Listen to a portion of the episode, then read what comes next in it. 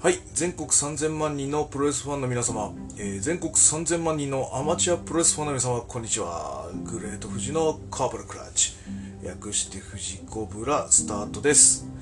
えー今日は、えー最近もろもろのことと、えー前回とかでちょっと言い忘れてたこととか、もろもろと、えー開催が今ね、いろいろとコロナ関係でどうかって言われてる中、えー4月19日に行われます健康プロレス第34回興行の、えーカードが決定しましたので、えーそのご紹介をしていきたいと思います。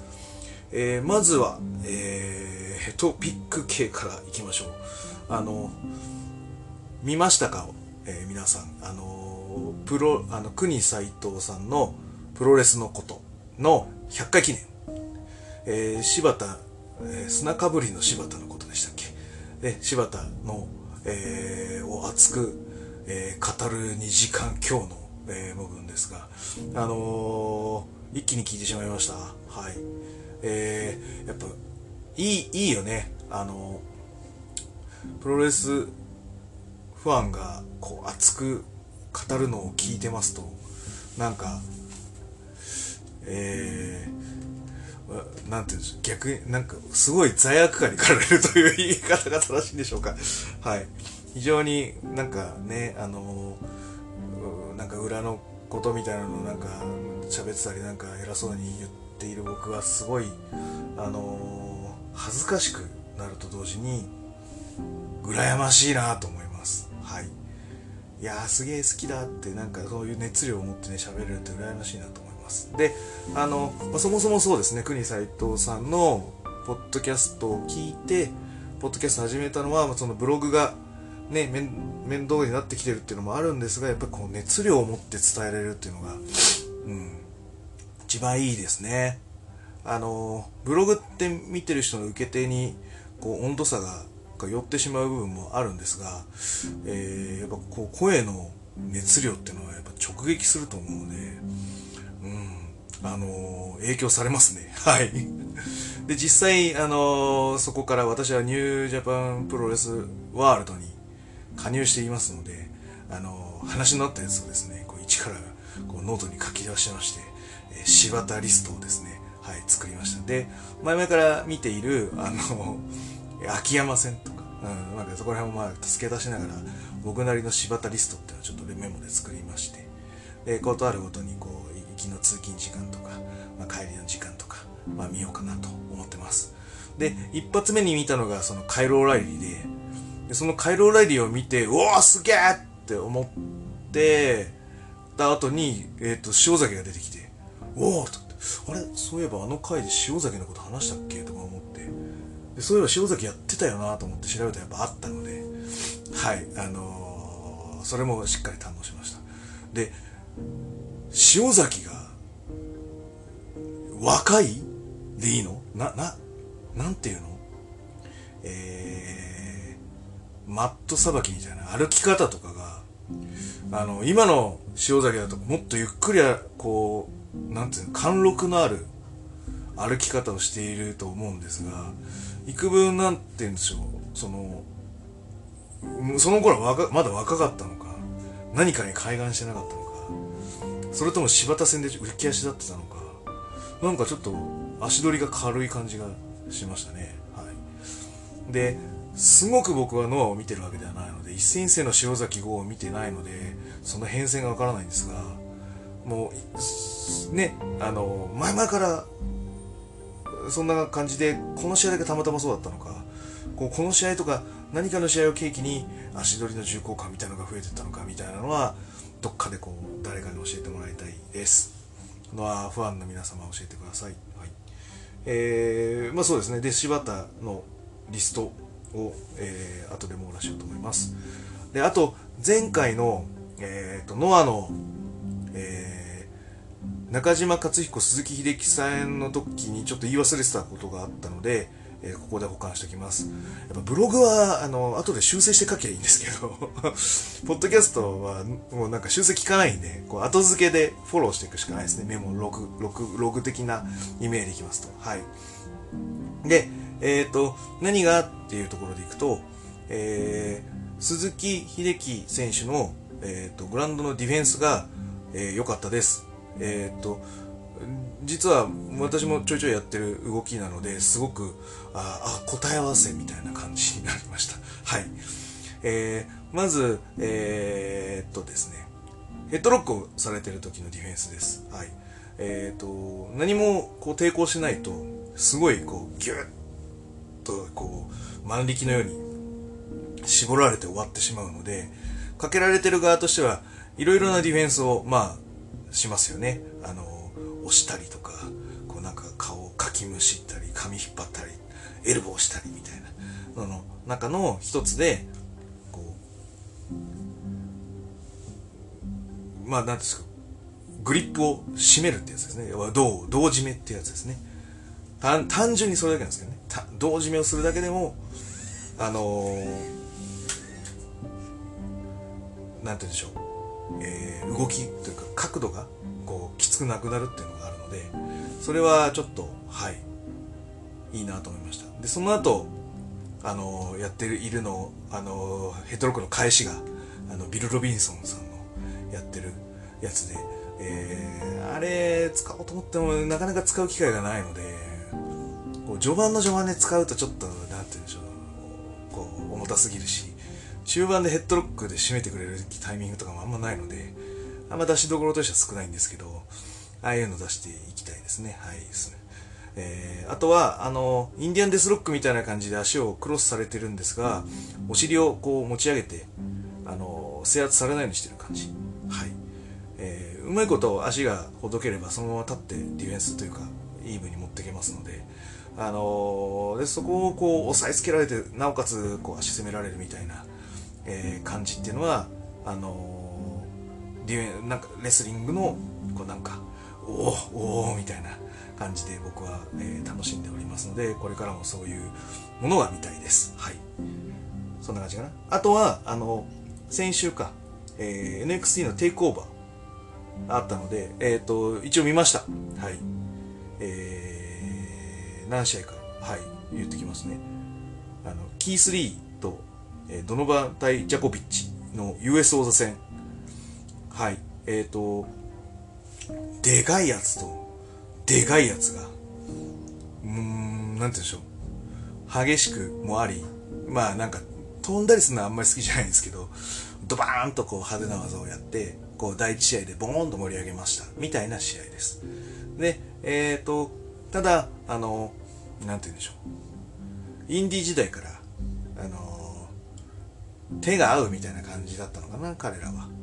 バトル・オブ・ロサンゼルスとかでも戦ってましたし、あのー、多分キー3が先に上がったと思うんですけど、その後を追うように、ドノバン・タイ・ジョコビッチも上がってったと思うんですよ。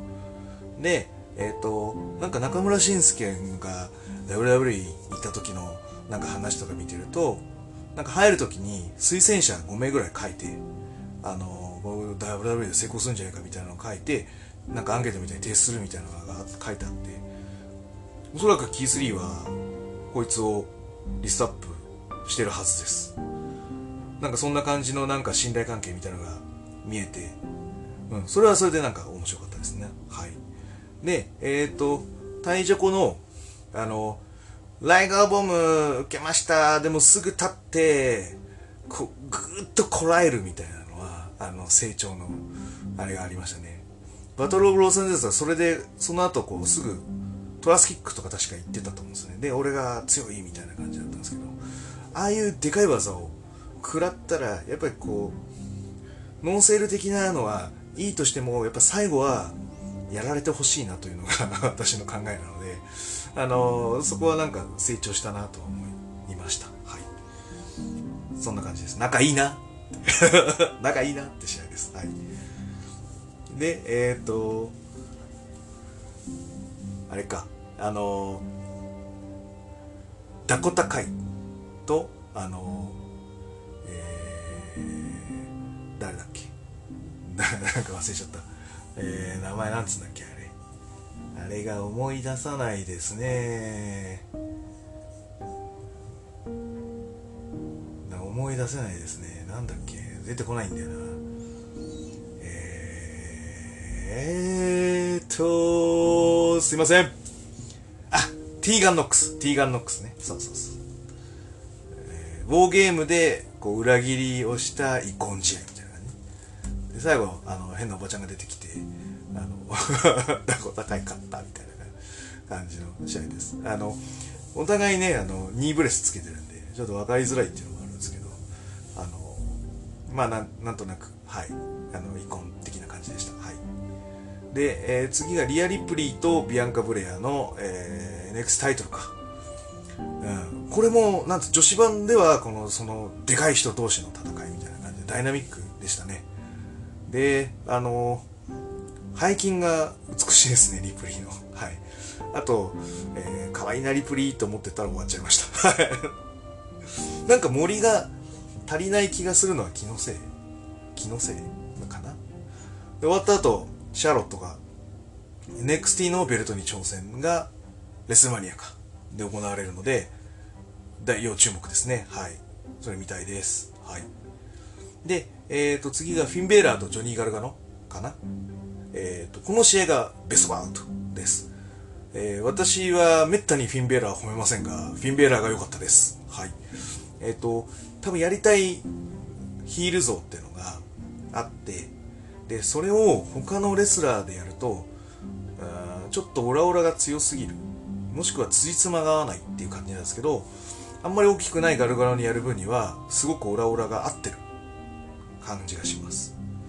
えっ、ー、とその序盤はそのレスリングを嫌って、えー、ギクシャクムードを作りたいフィンベーラー。これ成功です。で中盤以降はあのガルガノが盛り返してきてレスリング含めた動きで翻弄してきます。中盤も正解。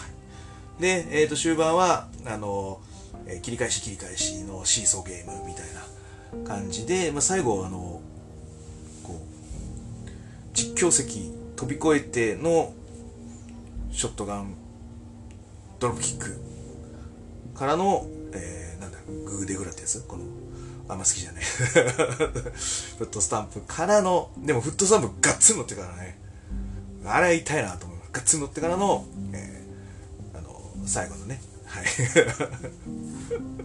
ブラッディさんでね、全然出てこないな。えー、頭の回転がきついですね。えー、ブラッディサンデーでピンですと。あの、盛りすぎず、えー、なんて言うんでしょう、飽きさせず、えー、やりたいことも表現できてたということで、この試合が一番すごいと思います。まあ、ガルガノがやっぱフォローしてあげたっていうのはあると思うんですが、2人だからこそできてると思います。いい試合でした。でオライリー・フィッシュとピート・ダン・マット・リドルです。えー、これが NXT のタッグか、えー、なってて、え、ー、と、これが、あの、あれだよね、ああのダスティー・ローゼス杯優勝したのがピート・ダン・マト・ディロなんだよね。なんで、ちょっとこう、MMA 総合風実力者コンビみたいな感じか。でオライリー・フィッシュ君ねやってて。なんだろうな。その調整したチームの連携はなんかいっぱい良かったんだけどこうオライリー・フィッシュ側になんかちょっとアイデアが少なかった気がいつもよりはねいつもよりは少なかった気がしました。なんかリマッチがあるからなのか何か別のストーリー付けなのかもしくはそういう感じで出てこなかったのわかんないなわかんないなって感じです。はい。ボビーフィッシュちょっとこうオーバーウェイトですか？そんなことはないか。なんか気になりますね。はい。って感じでした。はい。で、えーと、メインのアダルコあトマス・チャンパの NXT 世界ヘビー級タイトルマッチはい。えー、2人とも技が正確でした。すごいね。うん。で、あの、トマス・チャンポの体がしっかりできてるのが素晴らしいと思いました。あと、なんだ？あの、頭打っちゃったよ、みたいな技を出したんですけど、実は頭打ってなかったんで、すげえな。あ、そうだそうだ。実況席のところに、こう、投げっぱなジャーマンみたいにする。うわ、頭打ちまくったよと思ったけど、スローモーで見たら、全然頭打ってない。うわ、すごいプロフェッショナルと思いました。はい。あとチャンパー人気あるな 会場人気すごかったですねはいあの変な楽曲のおっちゃんに、こう、チューってしてましたね。はハゲ頭にチューみたいにしてましたね。はい。よかったです。はい。あのー、すごい正確な技が続いたので、すごい見てて安心しました。素晴らしいなと思いました。はい。そんな感じですね。はい。かな？うん。はい。そうですね。トピックはそんな感じでいきます。さあ、メメインはこっちです。えー、4月19日に行われます健康プロレス第34回興行のカードが決定しました。えっ、と、発表した後で、えっ、と、まあ、あの、ツイッターでも上げますが、えー、ハッシュタグは、えー、ケンプロ34、えー、KENPRO34、もしくは、あえー、シャープ健康プロレスで、えー、検索していただければ、もしくは、つぶやいていただければと思います。はい、えー、4月19日、わらびレッスル武道館で行われます、えー、健康プロレス第34回興行、えー、興行タイトルは、えー、っとですね、ケンプロを見る会、えー、招待客は5000名になります。はい。えーっと、あのー、なんて言うんでしょうかね。えー、あの、一旦止めます。すいませんいしょ。はい、失礼しました。えー、っとですね、あの、桜を見る会に、をパクってます。えー、この、えー、ケンプロを見る会、招待客は5000人。えー、5000人も呼んだらですね、あの、レースル武道館入りませんが、まあ、来る人は大体80とかそんなもんなん、はい、あの、いつも通り皆さんはおおお好みで来てください。はい、えー、特に混むことはないと思います。えー、ただ、えー、そこそこ入りますので、え、ー、と、会場が11時半になりますので、え、ー、と、おやめにいらっしゃれば、えっ、と、ご希望の席が取れると思います。全席自由です。はい、えー、ではカードの方発表していきます。えっ、と、第1試合、えー、バサラ池内健康プロレスデビュー戦30分一本勝負、えー、アグネス・チャンリンシャン対バサラ池内。えー、健康プロレス、えっ、ー、と、また、えー、新人レスラーが入りましたが、あの、全くの新人というわけではございません。はい。えっ、ー、と、あのあ、秋葉原プロレスのバサラ池内が、えー、健康プロレスに正式に入団となりました。はい。おめでとうございますす。っと。はい。えー、経緯から申します。えー、なぜこれが行われたかという、まあ、なぜ行われた？なぜ入団したかの方が先かな。の経緯をお話しします。えー、2018年に、えー、開催されましたアマチュアプロレスの全国統一ジュニアトーナメントというのがありました。えー、北は北海道、南は福岡から、えー、多くのレスラーが参戦していただいて、えー、全国のジュニア王座というものをアマチュアの中で決めました。そこのトーナメントを制したのが、えー、バサラ池内ですと。えー、当時、秋葉原プロレスですね、所属が。で、えっ、ー、と、彼が、えー、試合の勝利後、初の防衛戦で示した相手が、えー、なんと、健康プロレスのアグネス・チャンリンシャンだったのですと。はい。えー、しかし、え、っとですね、あの普通のね、あの、挑戦者指名とかって、一応、あの、会社側とかで、ね、なんかそういうの決まってたりとか、あとは本人同士で話しついてたりするのが筋なんですけど、えー、全くのガチですと。えー、しかも、えー、バサラ池内はアグネス・チャンリンシャンと会ったことがないっていう。単純に気まぐれで挑戦者を指名したということで、え、初防衛戦があのいきなり暗礁に乗り上げるという 気分でね、そういうこと言うからそういうことになっちゃうんですよ、本当に。ねえ、えっ、と、困ったバサラ池内は、えー、どうにかしてアグネス・チャンリンシャンに会いたいということで、会う手段がなかったので、えー、直接健康プロレスの練習に来ました。で、練習に来て、対戦を直訴したと。えー、これが、なんだ、去年、一昨年の12月ぐらいの話です。はい。直談談判ですね。はい。はい、したんですが、まあ、まあ、いいことはいいんだけど、ただ、どこでやんのとか、ケンプロは無理だよ、みたいな感じで、最初はいい返事はなかなか得られませんでしたと。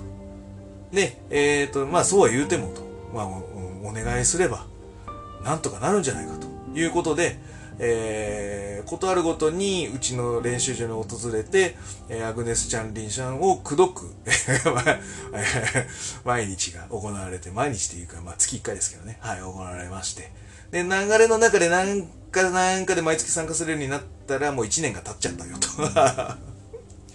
で、えー、っと、まあその秋葉原プロレス自体は今ちょっと活動休止状態となっていまして、えー、早稲田池内時代はもう自分のホームと、えー、定期的に戦えるホームがない状態でいますので、新たなる戦場を求めていたバサラと、えー、まあ新人レスラーを募集しているというか、えー、ミーティングに参加して飲み友達が欲しかった健康プロレスとの、えー、利害が一致した関係で、はい。えー、首脳陣より、えー、お誘いがあったので、今回入団となった次第でございます。はい。えー、バルサ池内晴れて健康プロレスに入団でーす。はい。えー、で、初戦はそのきっかけとなったアグネス・チャンリーちゃんです。えー、タイトルマッチではありませんが、えー、まあ、心に統一ジュニアという形でですね、えー、相手にとっては不足がないでしょうと。新たなストーリーを健康プロレスで継いで、紡いでいただきたいものです。いうことで、えー、第1戦が要注目のシングルマッチであります。これ見逃しちゃダメですよ。12時から。見逃しちゃダメですよ。はい。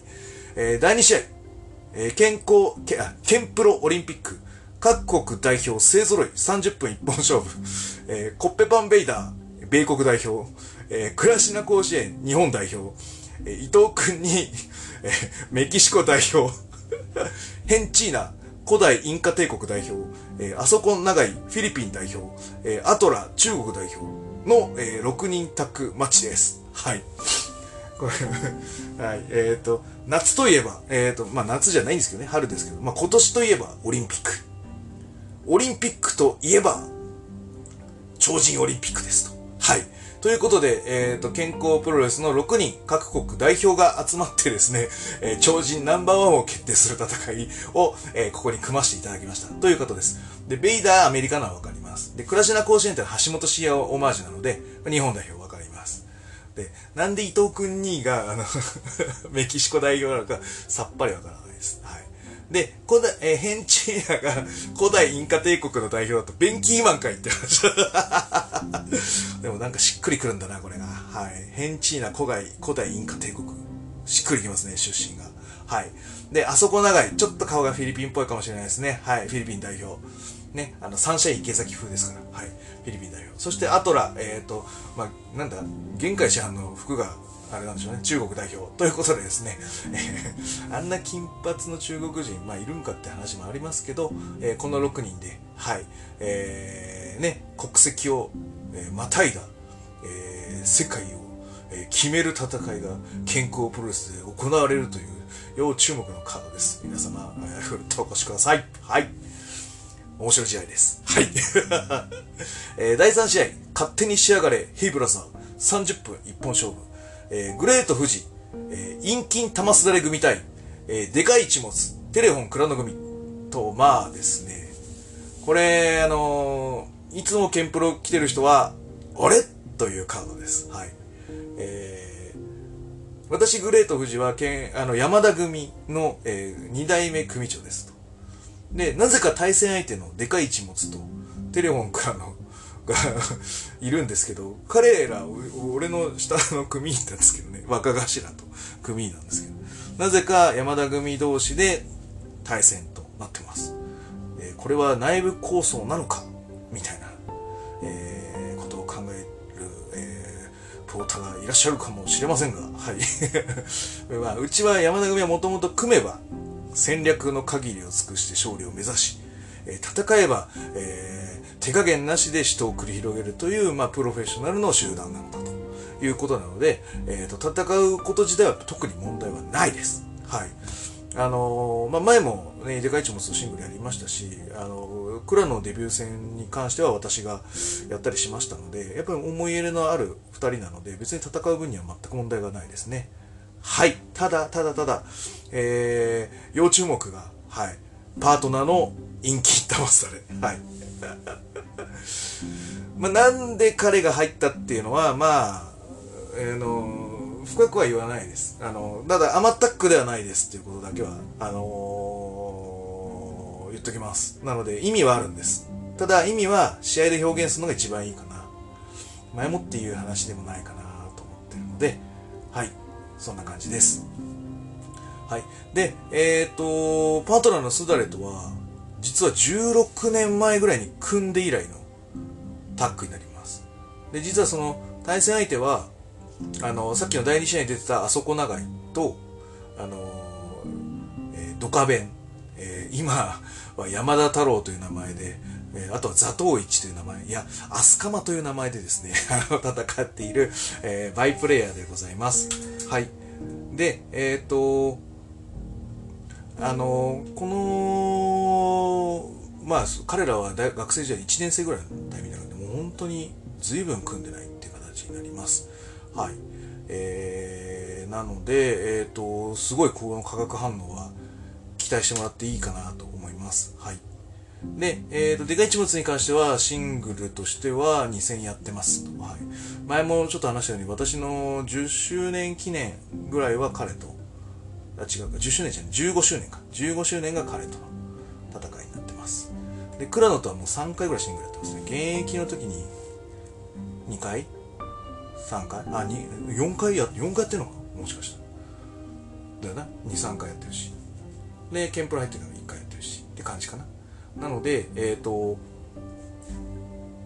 小川義成風に行くと、えー、がっつりとしたレスリングをお届けできると思います、あのぜひ皆様、はい、第3試合期待しててください。はい。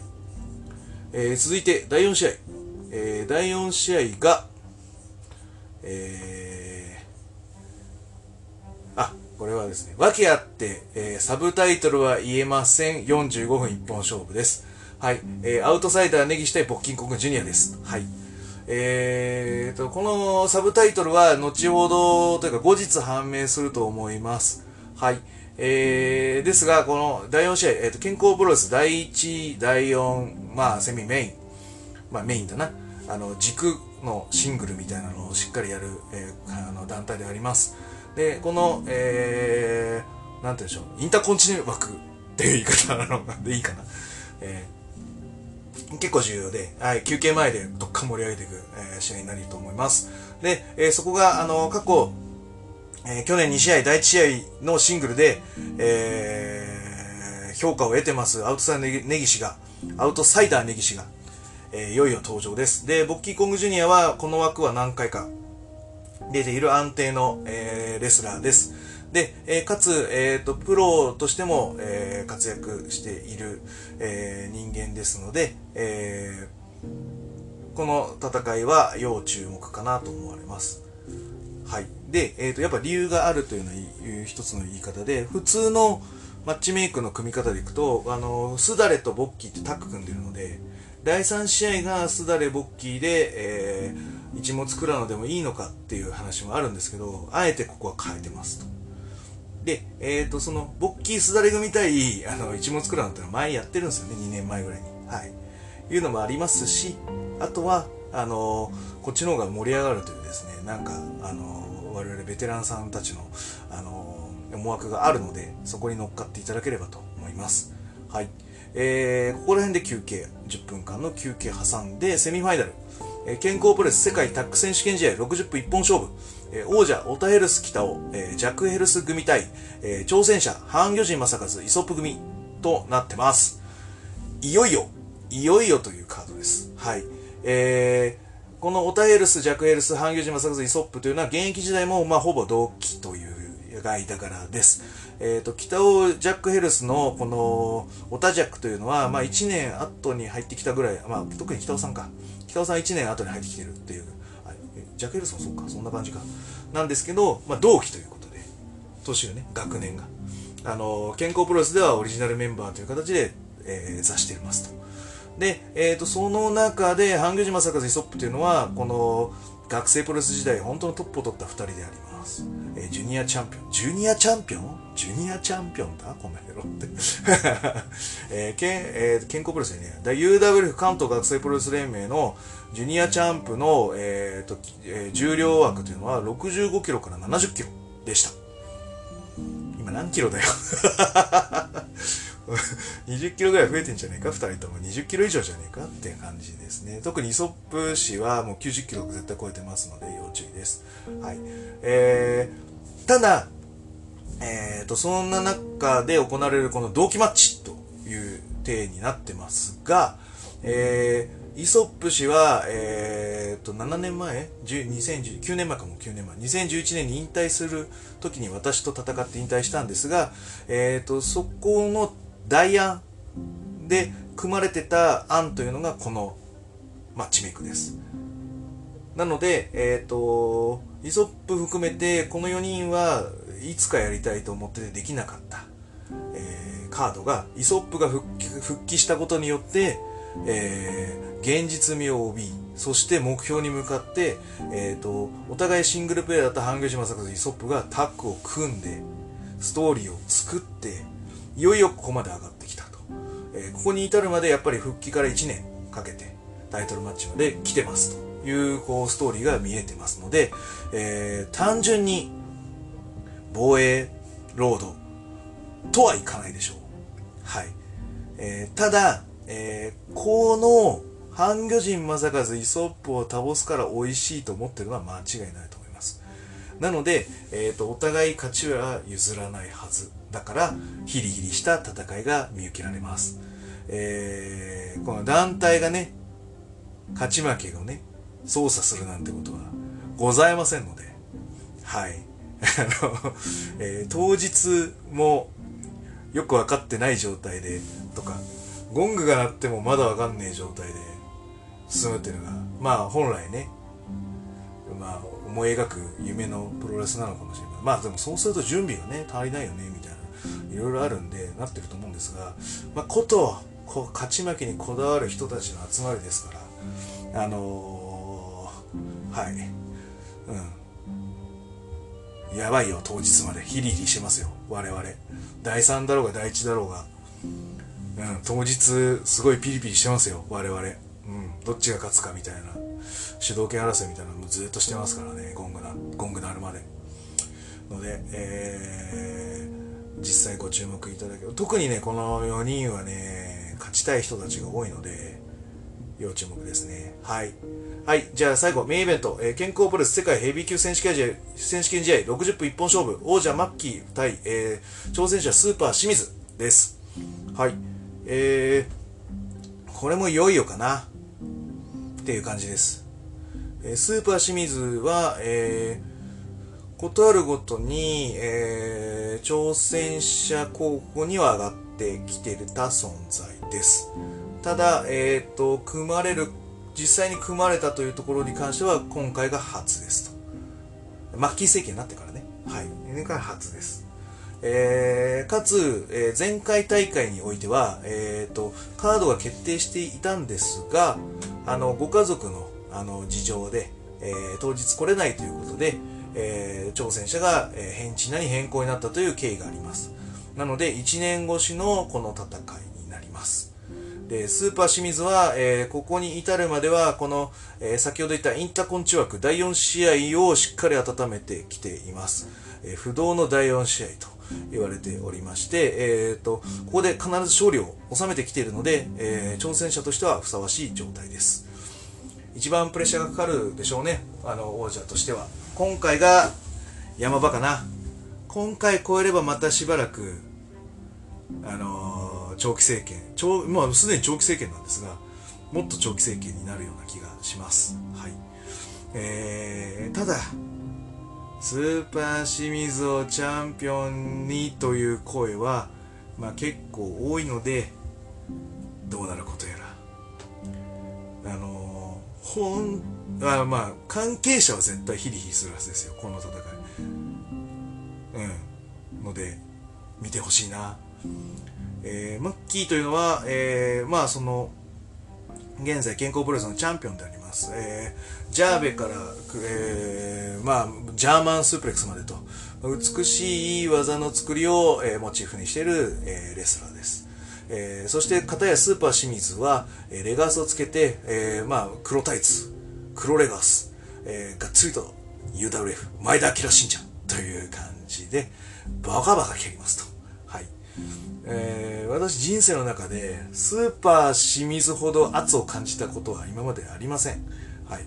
あのー、今の現役がね、あの、佐々木コンジロ、コンジロムジュニアを経験すれば大体の嫌なことは、あの、経験したと言えるよっていうのと同じように、あの、我々健康ブルースの中では、スーパー清水の圧を耐えれば、なんと、なんとでもなるということがありますので、はい、えー、この戦い、なんだ、10対5みたいなね、15、アイレスみたいな感じかな。